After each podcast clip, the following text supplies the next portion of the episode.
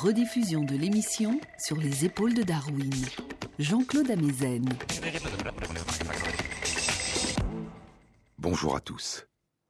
Sur les épaules de Darwin, sur les épaules des géants.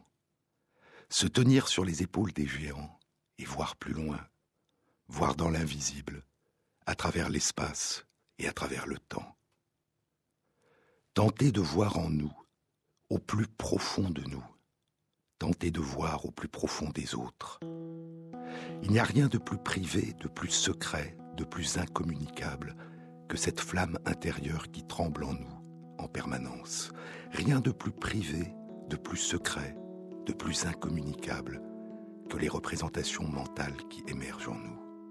Ce que nous ressentons, vivons, voyons, rêvons, imaginons, avons l'impulsion ou l'intention de faire, ce dont nous nous souvenons, ce que nous espérons, nos émotions, nos sentiments. Que savons-nous de nous-mêmes? Et si nous en connaissons si peu sur nous-mêmes, pouvons-nous en apprendre plus sur nous, à partir de ce que d'autres voient de nous? Que pouvons-nous apprendre des autres, à partir de ce que nous voyons d'eux? En dehors du langage, en deçà du langage, en l'absence de mots. Ressentir, je vous en ai parlé dans une précédente émission, Einfühlung, littéralement sentir à l'intérieur, ressentir.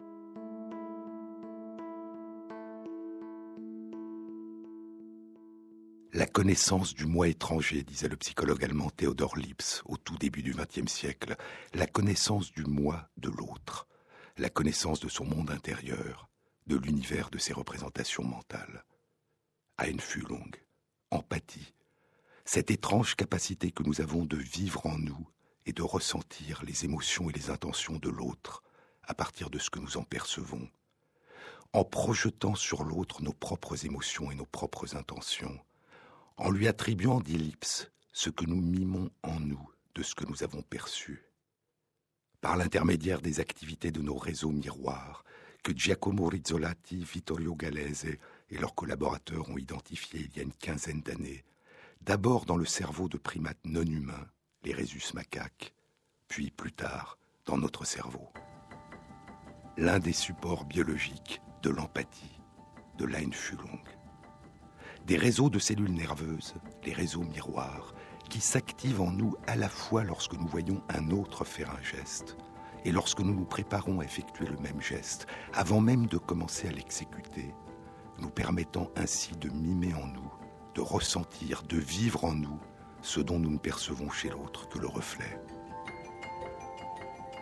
Et ces réseaux miroirs qui s'activent dans notre cerveau ne nous permettent pas seulement de mimer en nous les gestes des autres, ils nous permettent aussi de mimer en nous les expressions de leur visage, les modulations de leur voix, qui traduisent leurs émotions et leurs intentions, l'étonnement, la peur, l'agressivité, la tristesse, la douleur, la joie, la sérénité, l'espoir. Les réseaux miroirs qui s'activent dans notre cerveau sont l'un des supports biologiques, mais pas le seul, de ce que Lips avait appelé la connaissance du moi étranger, cet accès spontané, immédiat, inconscient et toujours indirect, toujours incertain, à ce que vivent et ressentent les autres. Et nous avons en nous cette fenêtre, presque toujours ouverte, sur les reflets que nous percevons des mondes intérieurs des autres, à travers ce que nous avons appris sur nous-mêmes et sur les autres, à travers nos souvenirs de nous-mêmes et des autres. Je vous disais dans une précédente émission que la plupart des recherches récentes suggèrent que ce que nous appelons l'empathie a plusieurs composantes qui font appel à des mécanismes neurologiques distincts mais complémentaires.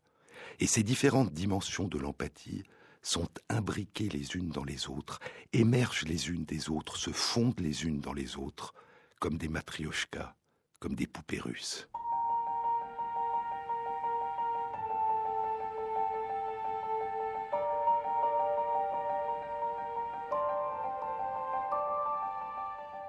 La première composante, largement répandue dans le monde animal, est la capacité à partager les émotions et les intentions des autres à partir de ce qu'exprime leur corps. En particulier de partager, de vivre les états affectifs des autres, ce qu'on appelle la contagion émotionnelle, la résonance émotionnelle. Et ce processus semble être chez nous pour une très grande part inconscient.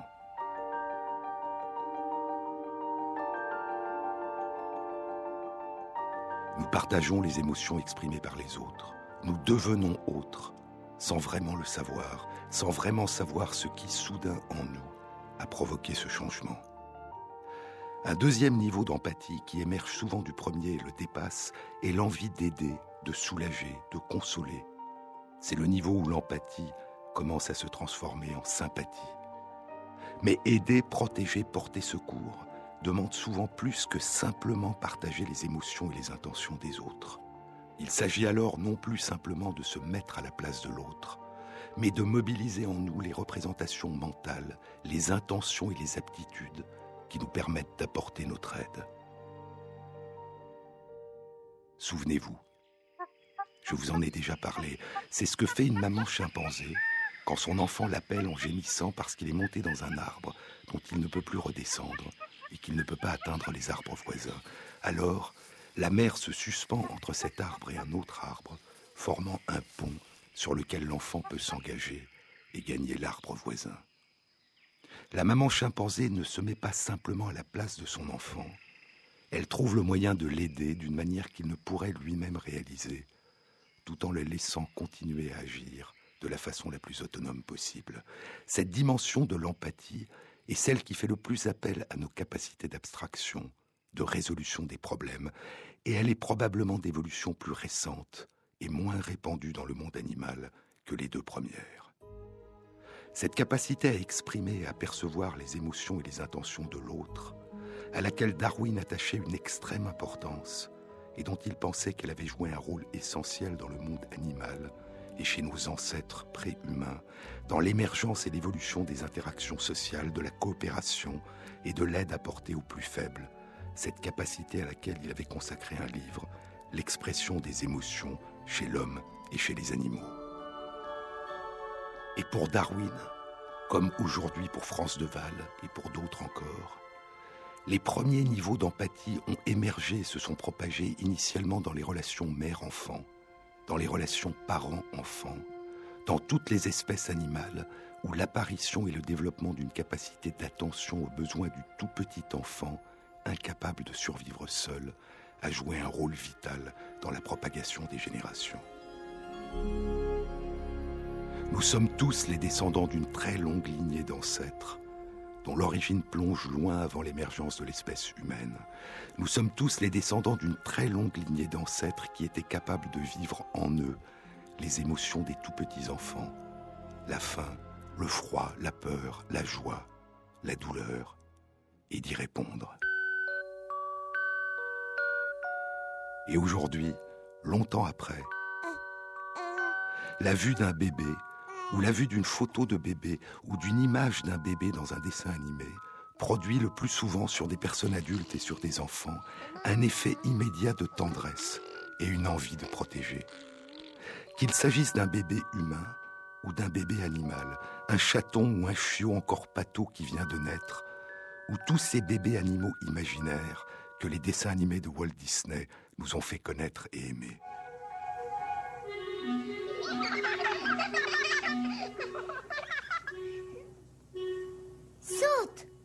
Tu peux le faire.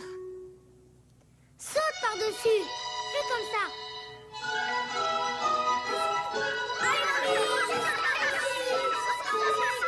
Fais comme papa. Et hop là. Il y a le petit fan Bambi qui naît dans la forêt et grandit entouré du lapin Pampan qui lui apprend à marcher et à parler et d'autres enfants de la forêt. La petite mouflette qu'il appelle Fleur et la jeune biche Féline. Hello?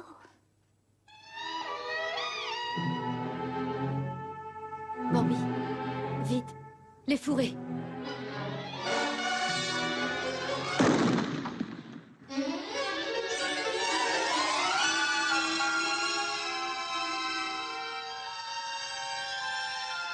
Gagné Nous sommes sauvés, maman Nous... Maman Maman?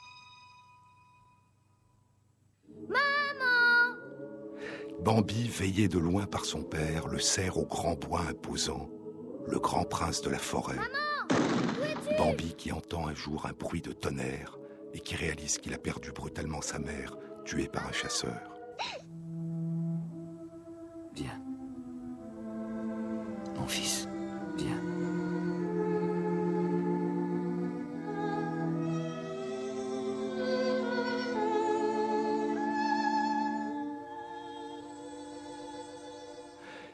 L'éléphanto Dumbo, le petit bébé qui ne dit pas un mot. Dumbo que les cigognes apportent à sa mère dans un cirque. C'est quoi? Oreille Oh, Est-ce qu'elles sont drôles?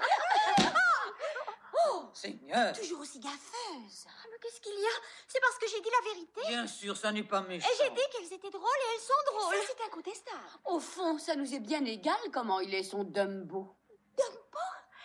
C'est plutôt d'homme pas beau D'homme pas et qui fait l'objet de moqueries de la part de tous, à cause de ses grandes oreilles qui le handicapent et dont personne ne peut deviner qu'elles lui permettront un jour de voler.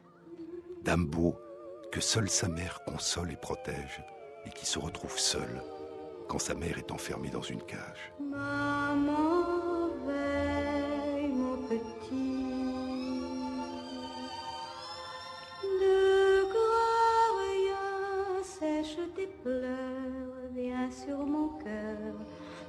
Tout petit. Il y a le lionceau Simba, le fils du roi lion, dont la naissance est célébrée par tous les animaux de la savane qui accourent pour le voir.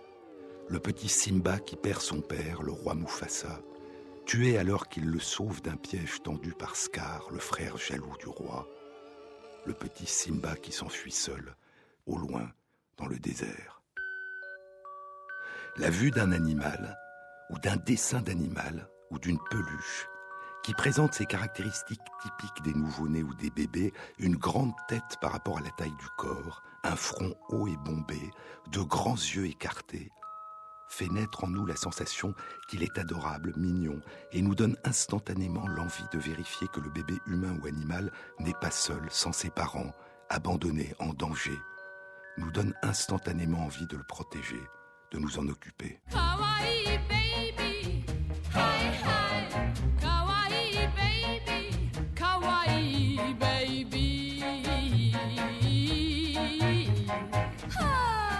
Japon, ces images, comme le Pokémon, sont particulièrement populaires et sont nommées kawaii, qu'on traduit habituellement par adorable, mignon.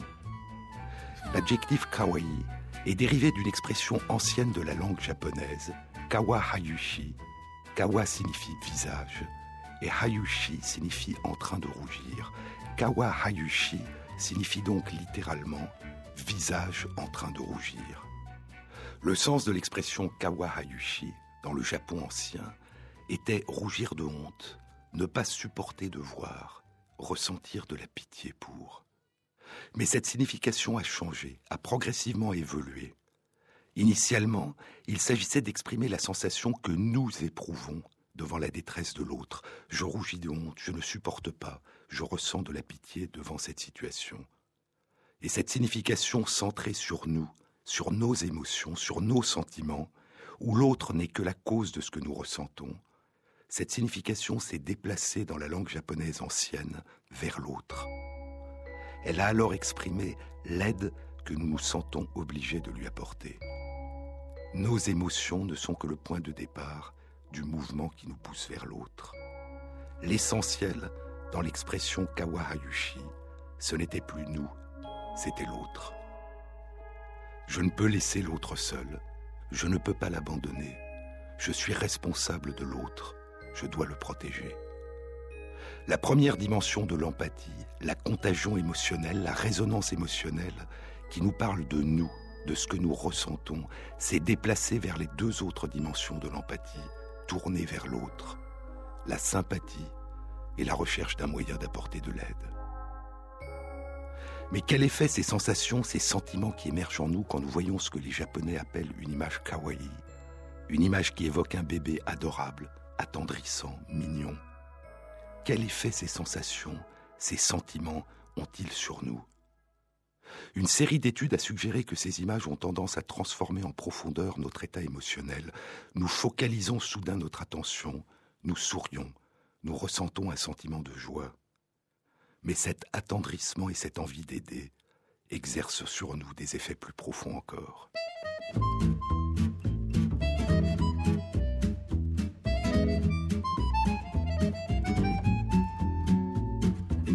Quand je quitterai Paris, ça sera un jour de pluie, un jour comme les autres.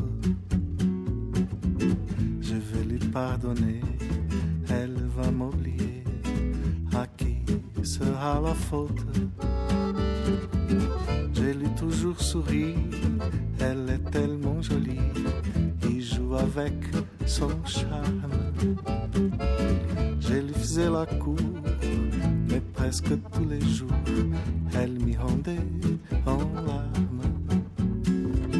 Je lui donnais ma vie sans même pas sentir qu'elle m'ouvrait les veines. Alors je m'endormais pendant qu'elle me berçait avec ses sirènes. Agora, maintenant, vou partir, je m'en vais sem você, te laisser. Mon cœur est tout petit, je t'aime, amo, je te hais, te odeio. Alors, então o que que a gente se diz? J'attendrai l'hiver, les arbres endormis, pour te laisser en douce. La scène immobile dans son manteau de verre, moins 10 degrés Celsius. L'automne est bien passé, on s'y rend compte que de temps en temps on s'aime. Mais c'est déjà trop tard et même un peu trop froid pour faire pousser des chrysanthèmes. Agora, maintenant, vou partir, je m'en vais sem você te laisser. Mon cœur est tout petit, je t'aime, te amo, je te hais, te odeio. Alors, então o que que a gente se diz?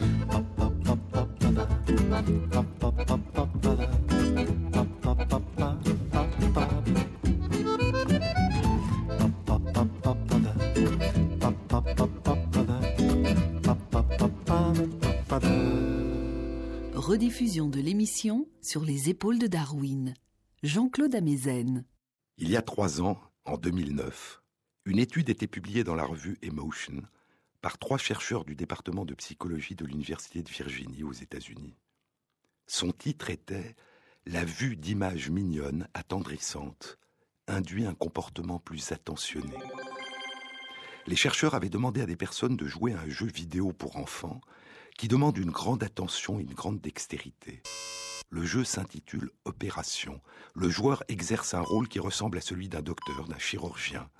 Un rôle qui implique d'aider, de protéger, de soigner. Sur l'écran, il y a une représentation d'un corps humain, et dans le corps, il y a des morceaux de plastique qu'il faut retirer soigneusement, à l'aide de pincettes, pour guérir le patient, en faisant attention de ne pas toucher les portions saines du corps, les bords des blessures. Les chercheurs avaient demandé à des personnes de jouer, puis ils leur avaient montré soit des photos de chatons et de chiots, soit des photos de chats et de chiens adultes, puis ils leur avaient demandé de jouer à nouveau.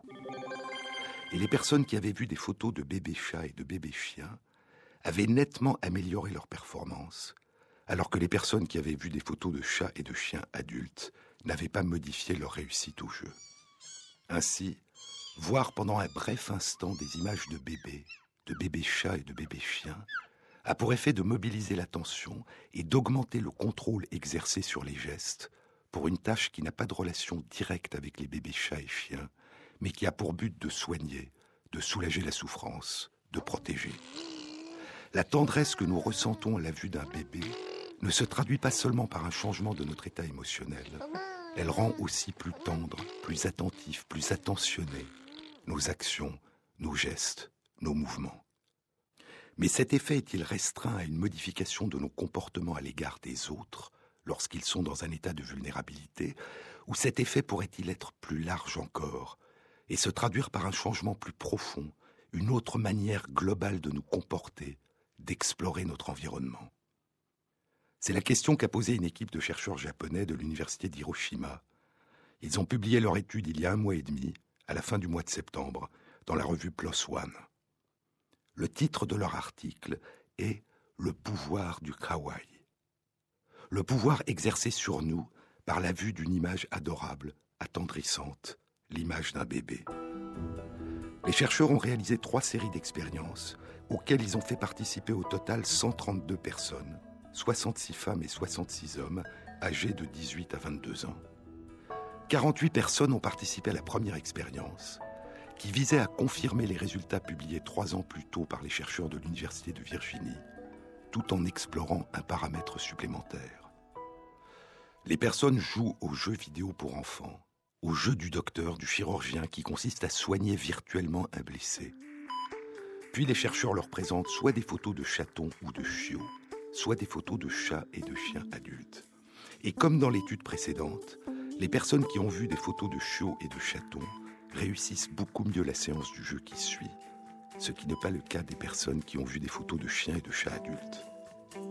Mais les chercheurs japonais ont effectué une mesure supplémentaire que la précédente étude n'avait pas réalisée. La mesure de la durée du deuxième jeu après la vue des photos. Les personnes qui avaient vu des photos de petits chatons et de petits chiots avaient pris plus de temps à soigner leur passion virtuelle après avoir vu les photos qu'avant, alors que les personnes qui avaient vu les photos de chiens et de chats adultes avaient pris le même temps. Ainsi, cette amélioration de leur performance de soignants s'accompagnait d'un ralentissement de leurs actes. Les personnes étaient plus attentives, plus attentionnées, plus lentes et plus efficaces. Est-ce que l'effet de la simple vue brève d'images de bébé, d'images attendrissantes, d'images kawaii, est-ce que cet effet d'une manière générale de ralentir tous nos comportements Ce qui est le cas par exemple lorsque nous parlons à un bébé et nous nous mettons soudain spontanément à parler plus lentement et en prononçant chaque mot plus lentement.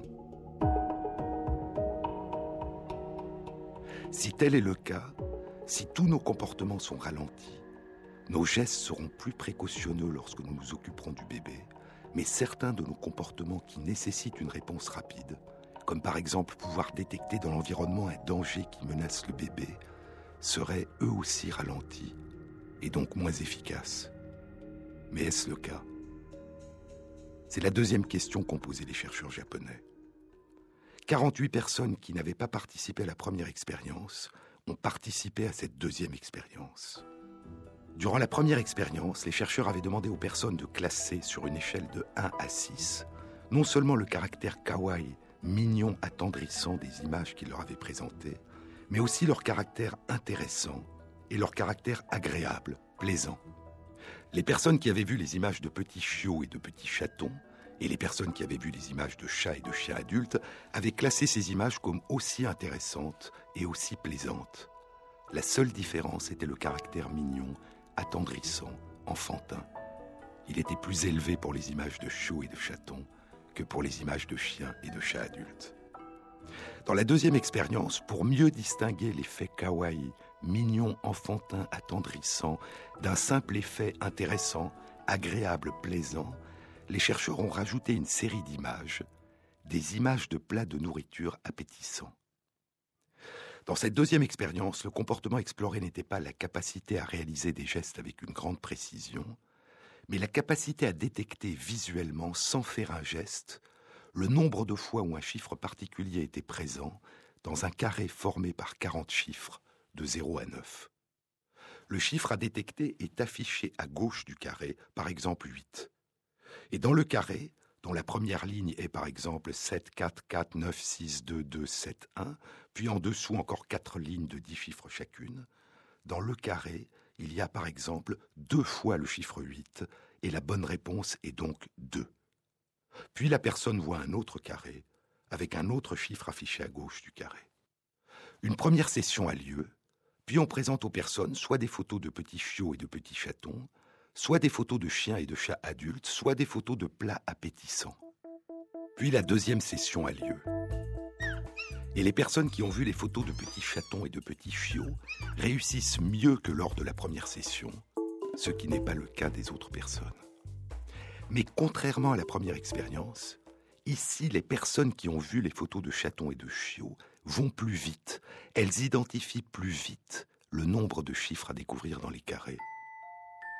La vue des images kawaii, attendrissantes de bébés, a amélioré la capacité à détecter rapidement des détails très précis dans leur environnement. Les personnes sont moins distraites, plus concentrées.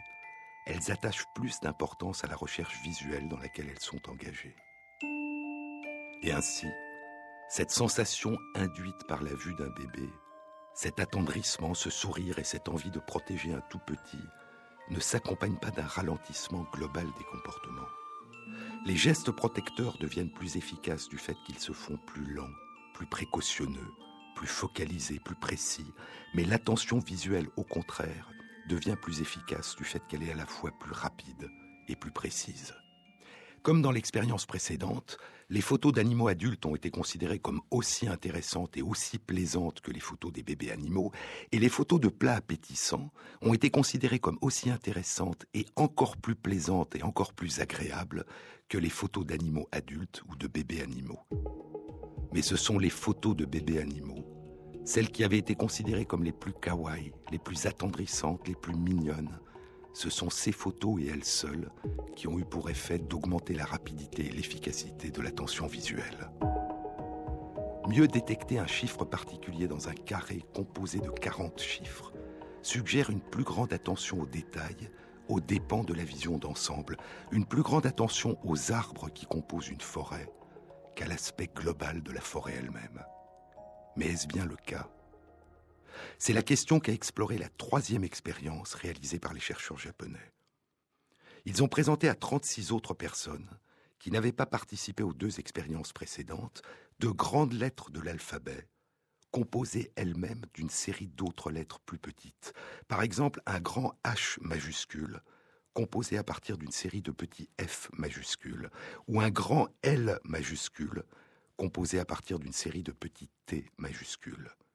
Les grandes lettres, composées des petites, sont l'équivalent d'une forêt. Les petites lettres, qui composent la grande, sont l'équivalent des arbres dans une forêt. Il y a en tout huit grandes lettres et huit petites lettres qui peuvent composer chacune des grandes lettres selon toutes les combinaisons possibles. Chacune des grandes lettres, composées de petites lettres, s'affiche sur l'écran pendant un temps très court et rapidement suivie par une autre. Et les chercheurs demandent aux personnes d'appuyer aussi vite que possible sur un bouton situé à gauche si elles voient un H et sur un bouton situé à droite si elles voient un T. Puis les chercheurs présentent aux personnes soit des photos de bébés chats ou de bébés chiens, soit des photos de chiens et de chats adultes, soit des photos classées comme émotionnellement neutres, photos dont la vue n'induit pas d'émotion particulière. Les personnes qui ont vu des photos de bébés animaux reconnaissent mieux que les autres les petites lettres qui composent les grandes et moins bien les grandes lettres composées de petites. C'est-à-dire qu'elles reconnaissent mieux par exemple les petites lettres T quand elles font partie d'un grand H ou d'un grand F ou d'un grand L qu'elles ne reconnaissent une grande lettre T composée de petits H ou de petits F ou de petits L. Elles reconnaissent mieux et plus vite les arbres qui composent la forêt que la forêt elle-même. Et ainsi, le sentiment de tendresse et de joie, et cette envie de protéger un tout petit, exercent des effets profonds sur notre état d'esprit et sur nos comportements.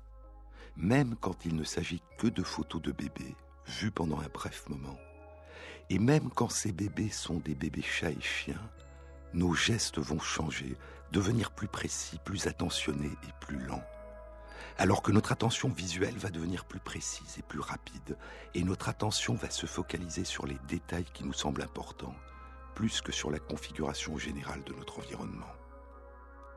Une forme d'état d'esprit et de comportement plus maternel, plus parental, va surgir en nous pour un temps. Un plus grand souci de l'autre, une forme particulière d'empathie qui fait émerger la sympathie et le sentiment de responsabilité non comme un devoir, mais comme un désir, le désir d'aider, de protéger.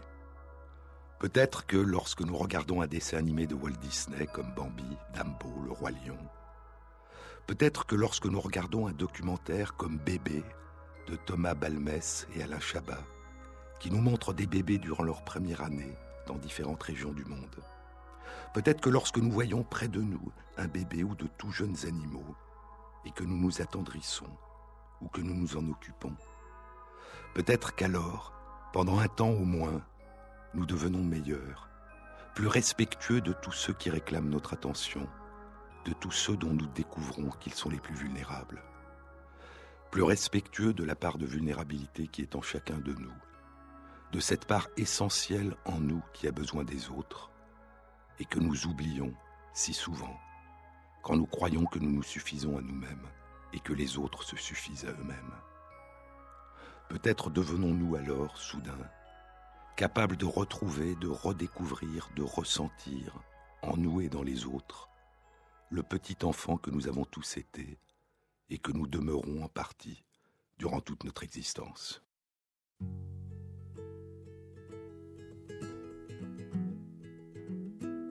France Inter, rediffusion de l'émission sur les épaules de Darwin.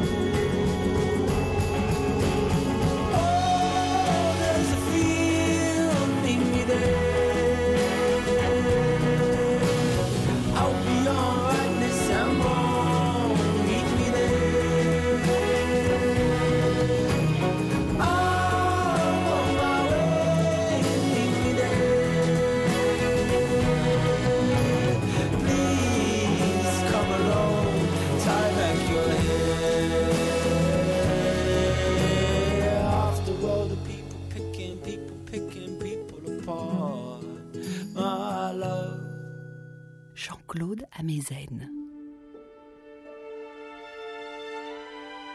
À 34 ans, il me semble que je viens de naître. C'est une sensation de chaque jour. Elle est comique si l'on veut, mais elle est bien vivante et si emplie de force que j'ai envie de la crier. Le monde commence aujourd'hui. C'est une réalité pour moi chaque fois que je n'ai pas peur. C'est une réalité pour tous les hommes. J'en viens parfois à me demander si la peur ne serait pas la cause principale, la seule cause de notre vieillissement. Je me sens jeune, très jeune. C'est la raison qui me pousse à écrire, d'autant que ma jeunesse est pleine de souvenirs. Et ça n'est pas contradictoire.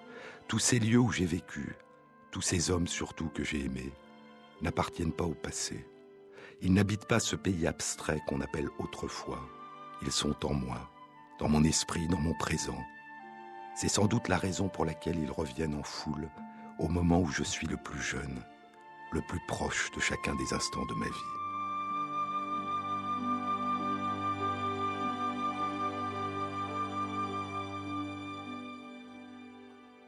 C'est le début d'un livre splendide de Jacques Lucéran, Le monde commence aujourd'hui. C'est l'année 1959. Depuis un an, Lucéran s'est installé aux États-Unis, en Virginie, dans la vallée de Shenandoah, au milieu des forêts des montagnes Appalaches, où l'homme, dit-il, n'a pas eu encore le temps d'imprégner la terre de son bruit. Elle est belle, ma Virginie, parce qu'elle ne dit rien. Elle ne dit rien dans la langue des hommes. Toutes ces maisons d'hommes, toutes ces routes ont été posées là par hasard. On pourrait les décoller toutes, les transporter ailleurs. Montagnes et forêts ne s'en soucieraient guère. J'aime la Virginie à cause de cette nudité. Nudité, c'est-à-dire pauvreté. Que mes amis américains ne s'indignent pas. Cette pauvreté, c'est leur richesse. Elle est riche, la maison au milieu du bois, juste au centre du tapis d'herbe et de feuilles, qui s'étend sans barrière et presque sans cadastre jusqu'à la maison prochaine et invisible, là-bas, de l'autre côté de la vallée sauvage. Mais sa richesse n'est pas dans son équipement électrique, ni dans l'automobile qui attend devant la porte. Elle est dans sa rencontre brusque avec la forêt, dans sa présence de toutes parts à l'espace. Jacques Lucéran est aveugle depuis 26 ans. Il a perdu la vue un peu avant l'âge de 8 ans. Durant la Seconde Guerre mondiale, à l'âge de 17 ans, il s'engage dans la résistance et crée un réseau. En 1943, il est arrêté et emprisonné à Fresnes. Et en 1944, à l'âge de 19 ans, il est déporté dans le camp de Buchenwald. Ici, je dois m'arrêter un instant, dit Lucéran. Ici, je dois m'arrêter un instant parce que j'ai prononcé le nom de Buchenwald. Je l'écrirai souvent. Mais ne vous attendez pas à un tableau des horreurs de la déportation. Ces horreurs ont été réelles. Elles ne sont pas bonnes à dire. Pour avoir le droit d'en parler, il faudrait être médecin, et pas seulement médecin des corps. Je me contenterai donc simplement de l'indispensable. Cela se passait parmi les fantômes. Ce n'est pas une façon de parler, ils n'étaient plus exactement des hommes, mes camarades de captivité. Moi non plus, je n'étais pas un homme. Il y avait trop de terreur, de faim et de froid. Nous commencions des gestes sans jamais les finir, nous ouvrions la bouche, mais c'était pour articuler des moitiés de paroles. Nous avions l'air de fantômes, zigzagant du toit jusqu'au plancher de nos baraques. Des mimes copiant tout raidi les mouvements de la vie. Ma mémoire de ce temps est une mémoire d'homme ivre. Elle confond, elle épaissit, elle disloque, elle fait danser toute chose, et assez extraordinairement, quelques personnages surgissent intacts. Il y aurait toujours cette neige dans tous les soleils, écrira Georges Semplun un demi-siècle plus tard dans l'écriture ou la vie. Il y aurait toujours cette mémoire, cette solitude, cette neige dans tous les soleils, cette fumée dans tous les printemps. Le 11 avril 1945, l'armée américaine libère le camp. Parmi les survivants, il y a Semplun et Lucéran. Lucéran reprend ses études, il devient enseignant. Quinze ans plus tard, il est en Virginie. Il enseigne la littérature française au Rollins College. Et il publie Le monde commence aujourd'hui. Il me semble que je viens de naître. Tous ces lieux où j'ai vécu, tous ces hommes surtout que j'ai aimés n'appartiennent pas au passé. Ils n'habitent pas ce pays abstrait qu'on appelle autrefois, ils sont en moi, dans mon esprit, dans mon présent. C'est sans doute la raison pour laquelle ils reviennent en foule au moment où je suis le plus jeune, le plus proche de chacun des instants de ma vie. Des souvenirs amassés au hasard, à demi oubliés, à demi réinventés, comme tous les souvenirs. Ces êtres humains dans ma mémoire vivent depuis des années parfois. Ils ne m'ont jamais quitté. Et ce qu'ils racontent, quand je les tiens rassemblés dans la paix de mon esprit, comme dans une grande salle, n'a rien à voir avec le passé, le regret des temps meilleurs, les civilisations mortes, ni surtout avec la vieille Europe. Ce qu'ils racontent, ce sont des histoires de vie, de vie et de confiance. Je n'y puis rien. Mes autres souvenirs sont morts. Ne comptez pas sur moi pour les ressusciter. Lucéran parle de sa cécité. Les yeux créent les couleurs, dit-il. Les oreilles produisent les sons, dira dix ans plus tard la poétesse et romancière canadienne Margaret Atwood dans le journal de Susanna Maudit. Les oreilles produisent les sons, ce que j'ai entendu. Je les crée moi-même. Les mains produisent des objets. Le monde qui naît du toucher, cette tasse, ce village, était-il là avant mes doigts? Les yeux produisent de la lumière. Les yeux créent les couleurs, dit Lucéran. L'homme fait et défait les paysages. Laissez-moi vous dire ces choses. Elles sont trop peu connues et venant d'un aveugle, elles ont une petite chance de retenir votre attention. Les yeux font les couleurs. Bien sûr, pas les yeux physiques, ceux de l'ophtalmologie. Ces deux organes confus et fragiles ne sont après tout que des miroirs. Les deux miroirs brisés, les yeux continuent de vivre. Ceux dont je veux parler, les vrais yeux, travaillent en dedans de nous. Tant pis si le vocabulaire fait défaut, s'il est faible. Voir, c'est un acte fondamental de la vie, un acte indéchirable, indestructible, indépendant des outils physiques dont il se sert. Voir, c'est un mouvement que la vie fait en nous, avant les objets, avant toute détermination extérieure, avant les objets et après eux, si par accident les instruments matériels de la rencontre viennent à manquer. C'est au-dedans de vous que vous voyez. Si la lumière intérieure ne nous était pas donnée d'abord, et par conséquent les couleurs aussi, jamais nous ne pourrions admirer les couleurs du monde. Voilà ce que je sais après 25 ans de cécité. Mais qu'est-ce que voir pour Jacques Lucéran? Dans un autre livre bouleversant, Et la lumière fut, il raconte comment à l'âge de 9 ans il jouait du violoncelle, il voulait devenir un musicien professionnel, et quelques semaines après avoir perdu la vue, il commence à voir la musique, à voir les sons. Ils ont des formes, et plus que tout, dit-il, des couleurs. Au concert, pour moi, dit Lucéran, l'orchestre était comme un peintre. Il me submergeait avec les couleurs de l'arc-en-ciel. Si le violon jouait, j'étais soudain empli d'or et de feu, et d'un rouge si vif que je ne pouvais plus me rappeler l'avoir vu sur aucun objet.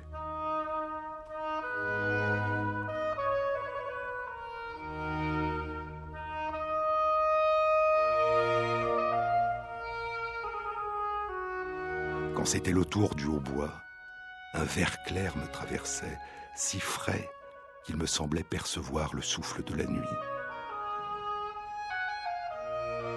Et il voit avec une telle intensité les couleurs lorsqu'il entend les sons.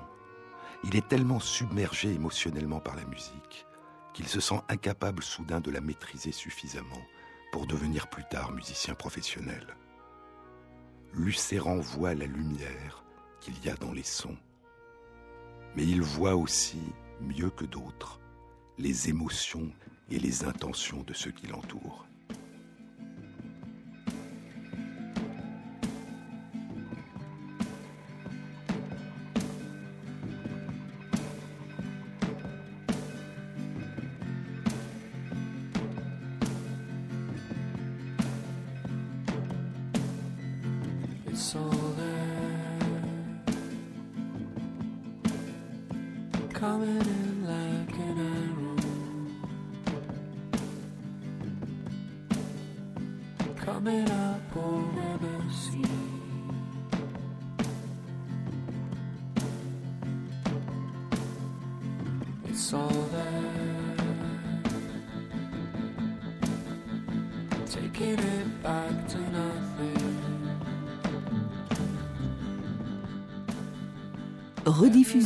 Sur les épaules de Darwin, Jean-Claude Amezen. Je suis devenu aveugle par accident, dit Lucéran dans Le Monde commence aujourd'hui. Je suis devenu aveugle par accident, alors que je n'avais pas tout à fait huit ans, complètement aveugle, et définitivement. Au moins selon les définitions et le vocabulaire de ceux qui ne sont pas aveugles, car pour moi, il en allait tout autrement. Je voyais encore. L'opération ne se produisait plus par l'intermédiaire de mes yeux, cela est vrai, mais elle se produisait. Elle avait lieu au-dedans de moi, dans un espace intérieur qu'il est difficile de circonscrire, mais après tout, ni plus ni moins que l'espace extérieur. J'insiste. Toute chose qui venait à ma rencontre était aussitôt vue. vue et non touchée ou entendue. Elle se dessinait, prenait forme et couleur sur un écran interne, et cela sans que je fisse rien pour déclencher le phénomène. Au reste, comment aurais-je fait quoi que ce fût, moi qui n'avais encore que huit ans? J'ai constaté bien souvent, poursuit Lucéran, j'ai constaté bien souvent que la peur d'un homme, sa colère ou sa tristesse, me sont déjà visibles alors qu'elles n'ont pas encore paru au niveau de son corps. Je ne suis pas plus malin que les autres. Je n'ai rien à deviner. Je vois.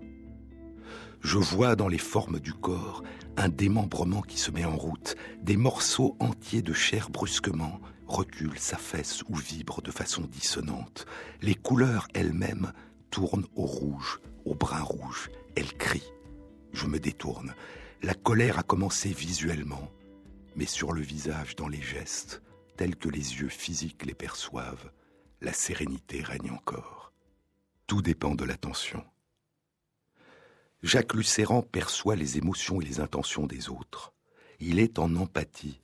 Il se met à la place des autres mieux que les autres, parce qu'il n'est pas gêné par ce qui capte l'attention de ceux qui ne sont pas aveugles, parce qu'il voit autrement, au-delà de ce que révèlent les yeux.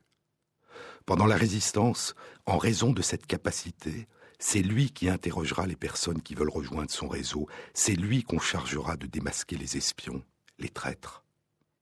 Il voit ce que les autres ne voient pas. Mais, dit-il, ne me demandez pas par exemple de vous dire si vous êtes blonde ou brune, maigre ou ventripotent. Ne me demandez pas de le deviner. Ne faites pas cela tout simplement parce que ces questions ne concernent pas la vue, mais les reflets seulement, et les plus futiles. Je ne vous vois pas blonde ou brune, peignée ou les cheveux fous, levant le bras ou le baissant, je vous vois, ce qui est une autre affaire. Parfois, je distingue votre corps, je regarde vos yeux ou vos doigts. Mais c'est alors signe que vos doigts ou vos yeux, le pli de votre bouche ou l'impatience de vos jambes sont en train de parler pour vous, de participer à ce que vous dites, de vous exprimer enfin, ce qui n'est pas toujours le cas. Plus souvent, je vous vois, mais d'une manière très peu anatomique. Je ne vous détaille pas, je vous attrape. Je dirais aussi, volontiers, je vous reçois à l'instant où vous arrêtez la lumière que je tends vers vous. Vous faites une ombre. Cette ombre se diversifie presque immédiatement, se met en forme, se colore, mais selon d'autres rythmes que ceux des yeux. Si vous ne tenez pas en place, si ma conversation vous agace, votre ombre alors se disloque. Il en part des morceaux à droite, à gauche, en arrière. Si vous êtes attiré vers moi par l'amitié ou l'intérêt, cette ombre est toute proche. Elle tend à s'intégrer dans la mienne. Prenons l'exemple d'une femme, c'est plus clair. Madame X est assise à l'autre bout du salon. Je le sais, je l'entends. Je la vois même distinctement à l'extrémité de la pièce. Mais voici que la conversation aidant, Madame X souhaite faire des confidences et les faire à moi ce jour-là. Je la vois aussitôt s'approcher. Notez bien qu'elle est restée assise très honorablement dans un fauteuil là-bas à quelques mètres. Elle n'a pas bougé et même souvent elle n'a rien dit. Mais je la vois qui s'approche. Il y a deux Madame X maintenant. Celle que les autres voient et celle que je vois à mi-chemin de la fenêtre et de son fauteuil. Choisissons un cas différent. Monsieur Z est autoritaire, il aime dominer, envelopper les gens dans le rayonnement de ses idées et de sa volonté, il aime leur imposer son pouvoir. J'ai connu bien sûr de tels hommes. Eh bien, où croyez-vous que je les voyais? Dans quelle partie de l'espace lorsqu'ils cherchaient à me convaincre, à m'entraîner dans leur sillage? Monsieur Z n'était pas de l'autre côté du grand bureau, ni debout à distance de respect me laissant le champ libre. Monsieur Z était à plusieurs endroits à la fois, posté aux quatre coins, et les quatre Monsieur Z convergeaient vers moi. Il y en avait partout, comme un brouillard qui vous pénètre. Je n'avais plus qu'à fuir ou à passer au travers. J'assistais il y a quelques années à la conférence que donnait un ami, quand presque au milieu d'une phrase, un homme dans la salle non loin de moi sur ma gauche, a jailli, jailli exactement à la façon d'un ressort qui vous bondit en pleine figure. Cet homme voulait simplement porter la contradiction, avec une brusquerie et une colère maniaque. De façon instantanée, dans l'éclair d'un regard, j'ai vu un écorché, un pantin rougeâtre fait d'une toile de nerfs. Ce n'était pas la vue des yeux, mais c'était la vue en forme et en couleur, et je ne suis pas prêt d'oublier l'apparition. Dans la perception d'un homme attentif, dit Lucéran, dans la perception d'un homme attentif, la réalité se livre. C'est toujours au-dedans de nous que la connaissance a lieu. La paix intérieure, c'est cela, et c'est cela l'attention. C'est un état de communication universelle, un état de réunion. La vie intérieure, c'est cela.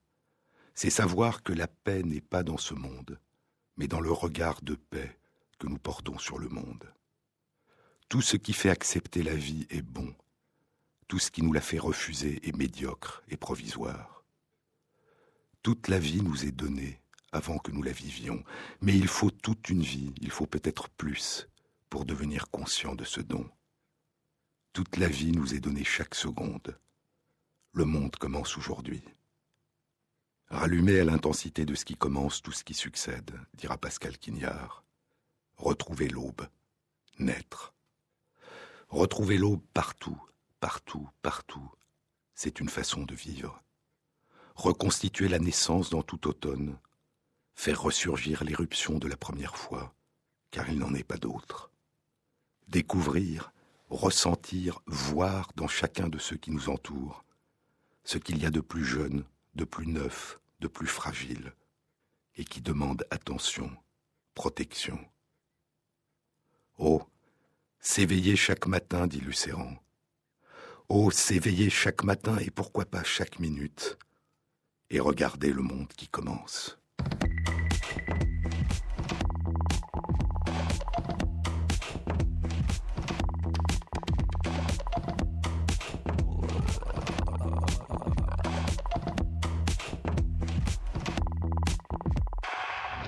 Cette émission a été réalisée par Christophe Imbert avec à la prise de son Patrick Henry, au mixage Maxime Ingrand et Jean-Baptiste Audibert pour la programmation des chansons.